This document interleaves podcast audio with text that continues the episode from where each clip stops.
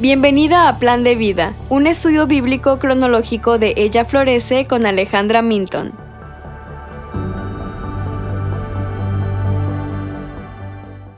Hoy estaremos viendo los capítulos 7 al 9 de Levítico. ¿Qué está pasando?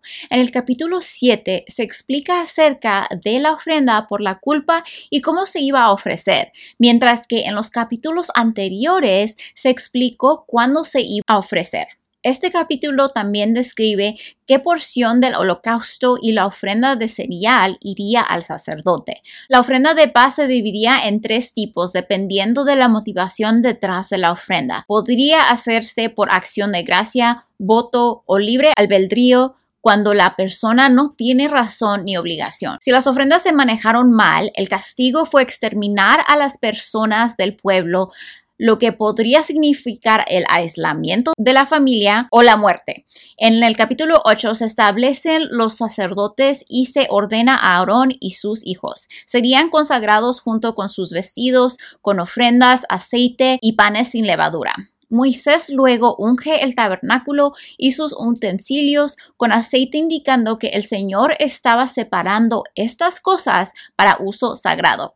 Moisés luego presenta una ofrenda por el pecado para purificar a los sacerdotes y el altar. Aarón y sus hijos se consagran al Señor ofreciendo un carnero en holocausto. Luego tomarían la sangre de los animales y la colocarían en sus extremidades derechas. Todo lo que hacían en estos rituales era simbolizar la total dedicación y purificación de los sacerdotes ante el Señor. Y la ceremonia final simbolizaba el vínculo entre Dios y los sacerdotes.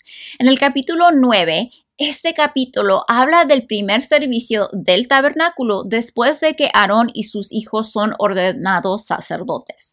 Las ofrendas de los sacerdotes y del pueblo indican que tanto los sacerdotes como el pueblo son pecadores. Entonces los sacerdotes harían un sacrificio de expiación primero y luego por el pueblo. Aarón y Moisés entran juntos en la tienda indicando que Moisés estaba pasando la responsabilidad de ser mediador entre el Señor y el pueblo a Aarón.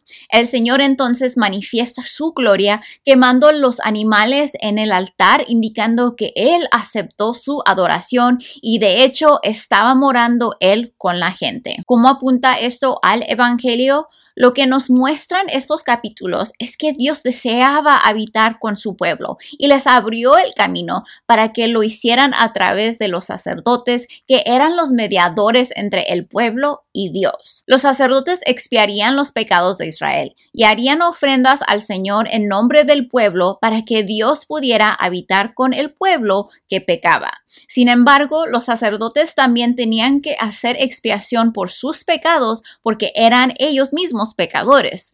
Todo esto nos señala a Jesús, quien fue nuestro sumo sacerdote, quien ofreció su vida como sacrificio para que pudiéramos morar para siempre con Dios en su presencia si creemos en su obra en la cruz y su resurrección. Sin embargo, Jesús, a diferencia de los sacerdotes, no necesitaba hacer expiación por sí mismo porque era perfecto y sin pecado.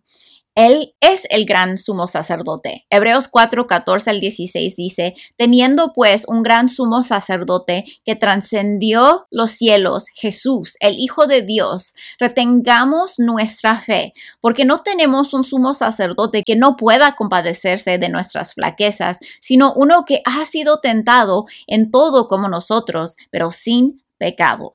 Por tanto, acerquémonos con confianza al trono de la gracia para que recibamos misericordia y hallemos gracia para la ayuda oportuna. Jesús es nuestro único mediador entre Dios y nosotros. Solo Él es el camino para tener una relación con el Padre y nos ha mostrado al Padre. Primera de Timoteo 2.5 dice, porque hay un solo Dios y también un solo mediador entre Dios y los hombres, Cristo Jesús hombre. Aquí hay algunas para que reflexiones sobre lo que leíste hoy.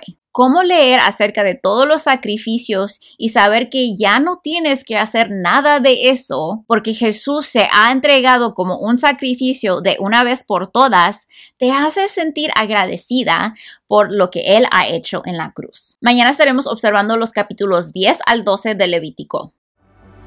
Gracias por escuchar.